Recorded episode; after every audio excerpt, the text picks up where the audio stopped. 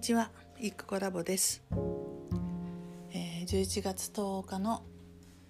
午前9時半ぐらいかな。になりました。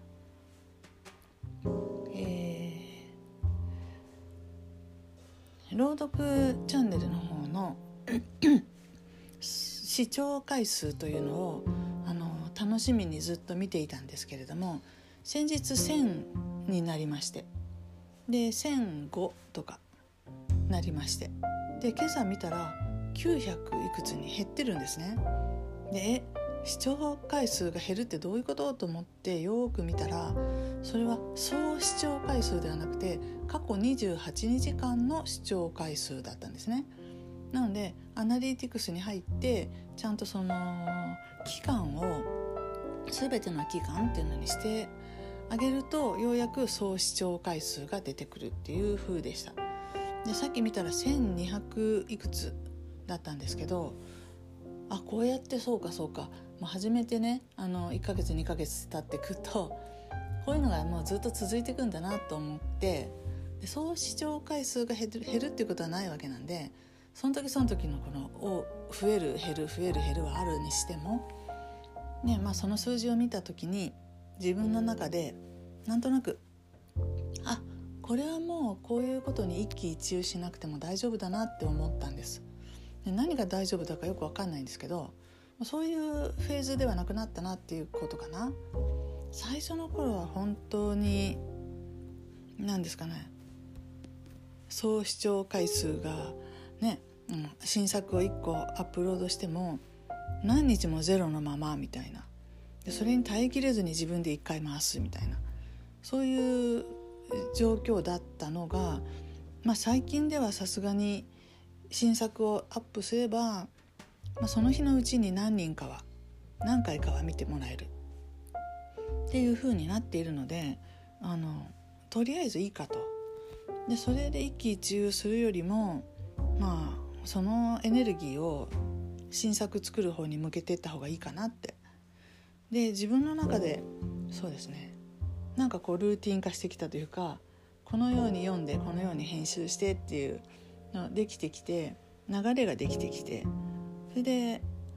あのもっともっとこれも読みたいなあれも読みたいなっていう感じになってきているのでもうその数字で一喜一憂するのをやめて作る方に集中していこうって思いました。でまあとにかく今使ってるパソコンが12年前のやつなんでえーと、書き出しするのに昨日も12時間以上かかったしそれを今アップロードしようとしてるんですけど、うんと、朝一で6時ぐらいにねアップロード始めたはずなんですけど9時半の今まだ終わってなくてこれはですね実はこのあまた止まってるしばらく置いとくと Mac がスリープすると思うんですけどその時に w i f i がいちいち切れるんですよね。でその度にアップロードが止まるので、えー、時間がかかっちゃうっていうことかなと。でも見てなきゃいかんのかと思ってなんだそれって感じですけどまあまあ11月中はこのペースでいくしかしょうがないので焦らず焦らず焦らずですね。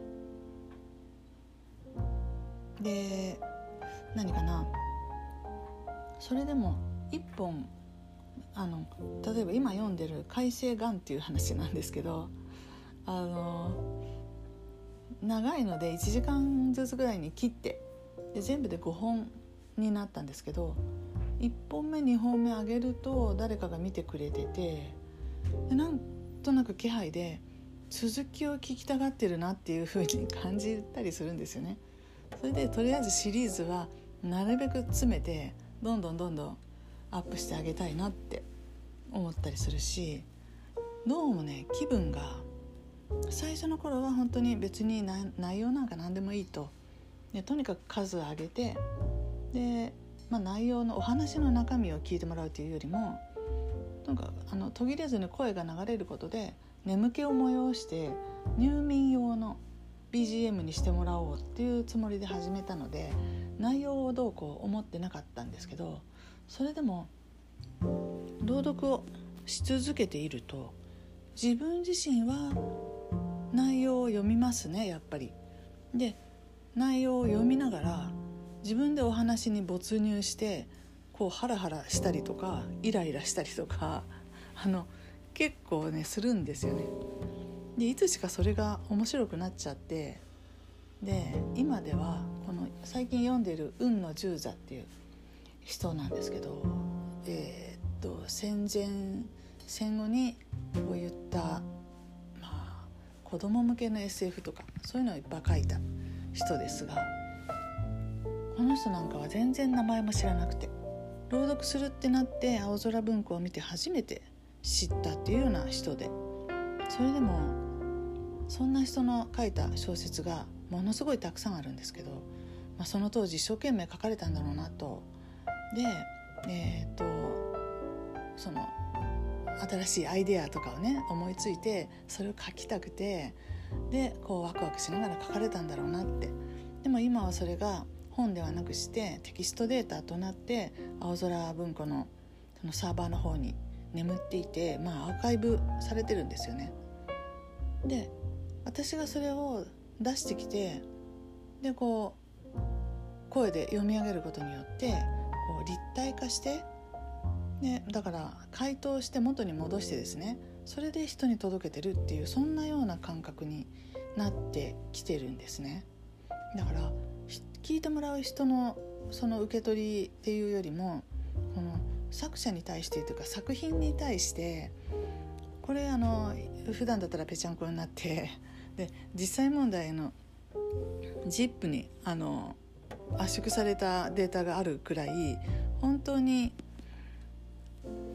回答しなかったら誰も見ないみたいなそんなものを私が出してきてそしてあのお日様に当ててふんわりとさせてそして皆さんに提供してると。そんな感じがしてるのでなんだろう。お話に対して貢献してるような感覚があるんですよね。その作品に対して。でとにかく私がもう本当に三度の飯よりも大好きなお話ドラマ。というものの本当に端っこの端くれの一端かもしれないけれど少しでも何らかの貢献ができているっていうその手応え感がすごくあるのでそれでこうこの朗読チャンネルにはまっていってると。そんな感じです。そんな感じだなと今朝数字を見てて思ったんですね。だからこうなったら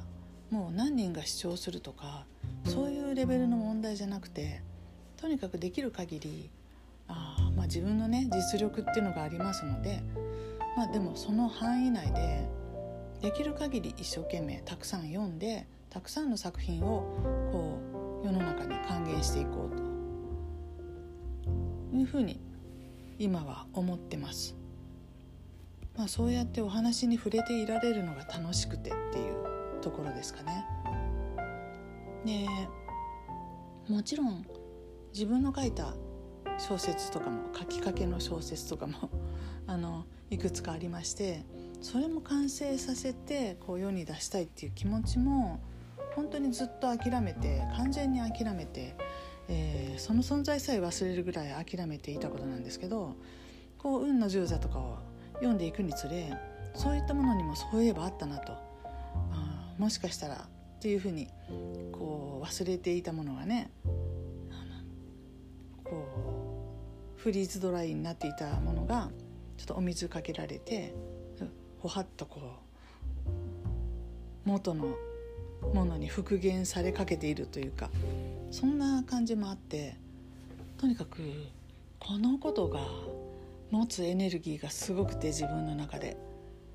つまりお話が大好きみたいなやつ。お話を書きたいとか、まあ、読むだけでもいいんです実はね。あのお話に触れていたいみたいな。そういうところのものに触れてしまったんです朗読チャンネルで。そんな意図はなかったんですけどやってみたらあのまあ眠っていた何かがこう触発されてその朗読に。でムクムクとこう湧き出している感覚があってそれが自分の中でものすごくエネルギーが強くって他のことがかすむというかこれ以外のことに全然興味が湧かないぐらい強いんですね。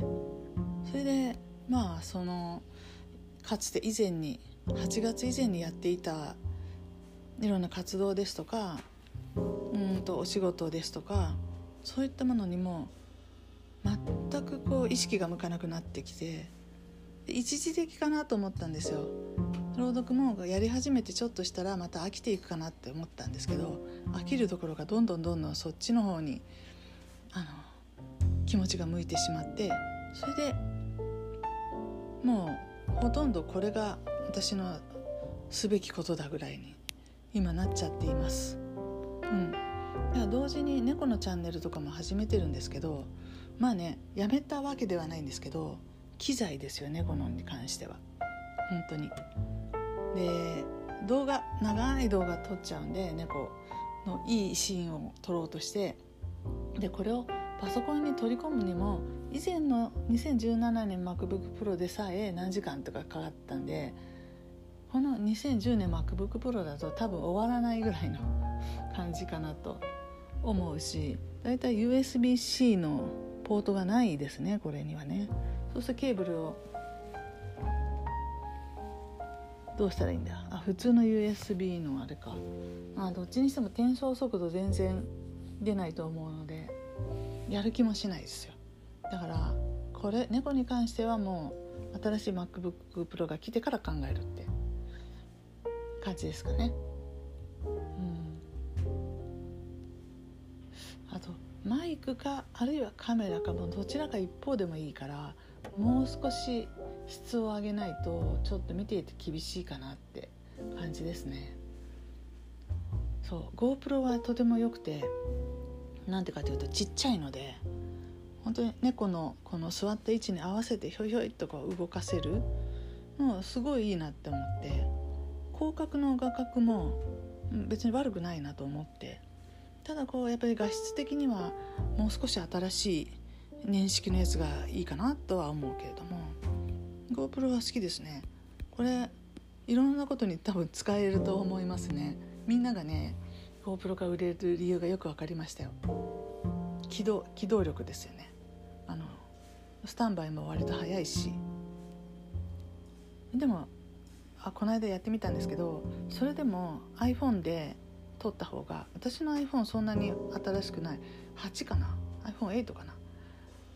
それでもそれで撮った猫の動画の方が、えーと、画質も音もいいですね。なんだ iPhone で撮ればいいのかと。いう結局なんだかんだ言ってそこに行き着きますけど、うん、カメラとかマイクとかって投資するすごいもう思い切って投資するかあるいはもう iPhone でやるっていうかその2択かなってやっぱり思ったりはしますね。でも猫の餌のところにずっと iPhone 置いとくわけにいかないんでいやそういう時に GoPro